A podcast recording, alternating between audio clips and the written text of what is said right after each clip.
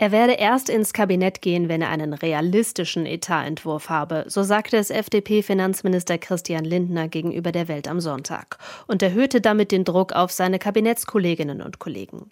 Diese müssten aus seiner Sicht ein Interesse an einer raschen Einigung haben, da ihre finanzwirksamen Projekte ja ohne Haushalt nicht vorangetrieben würden. Übersetzt, wer Geld will, soll sich kompromissbereit zeigen. Ursprünglich hatte Lindner die Eckwerte für den Haushalt 2024 am Mittwoch ins Kabinett einbringen wollen, erhält jedoch die Etatwünsche aus den Ministerien für zu hoch. Er werde nun einen Vorschlag für das weitere Vorgehen machen, so Lindner gegenüber der Welt am Sonntag. SPD-Co-Parteichef Lars Klingbeil erklärte am Samstag bei einem Abgeordnetentreffen der SPD in Dortmund, die SPD werde nicht zulassen, dass man im Haushaltsstreit Soziales und Verteidigung gegeneinander aufrechne. In diesem Zusammenhang sei es auch klar, dass an der geplanten Kindergrundsicherung nicht gerüttelt werden dürfe.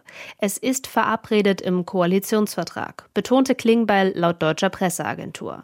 Darüber hinaus mahnte der SPD-Co-Parteichef eine schnellere Lösung von Konflikten in der Ampelkoalition an. Zu diskutieren sei legitim, aber manche dieser Streitigkeiten dauerten ihm zu lang.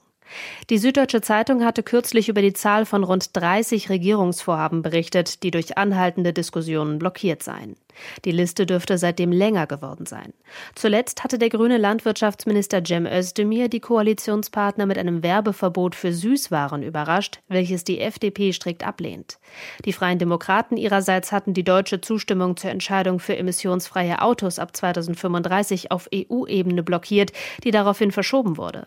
Während FDP-Verkehrsminister Volker Wissing diese Entscheidung am Wochenende auf dem Parteitag der FDP Rheinland-Pfalz inhaltlich verteidigte, wurde beim Parteitag der FDP Niedersachsen auch Kritik am Stil der FDP in der Ampelregierung laut. Ich warne davor, liebe Parteifreundinnen und Parteifreunde, wir müssen aufpassen, dass die Verneinungsformel nicht zum Markenkern der FDP wird. Erklärte die Vorsitzende der niedersächsischen jungen Liberalen Nadine Seyer. Und Patrick Arora, Stellvertreter im Bundessatzungsausschuss, stellte fest, ich muss ehrlich sagen, Streit wird nicht gewählt.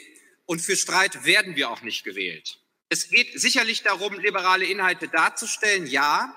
Aber ich glaube, dass es wichtig ist, dass man in einer Koalition, und wir sind diese eingegangen, dann auch gemeinsam Dinge nach außen vertritt. Das gilt für alle Beteiligten, wenn man sie denn gemeinsam beschlossen hat. Es gab jedoch auch Forderungen nach einem Austritt der FDP aus der Ampelkoalition im Bund. Die Freien Demokraten ringen folglich nicht nur mit den Koalitionspartnern, sondern auch mit sich selbst.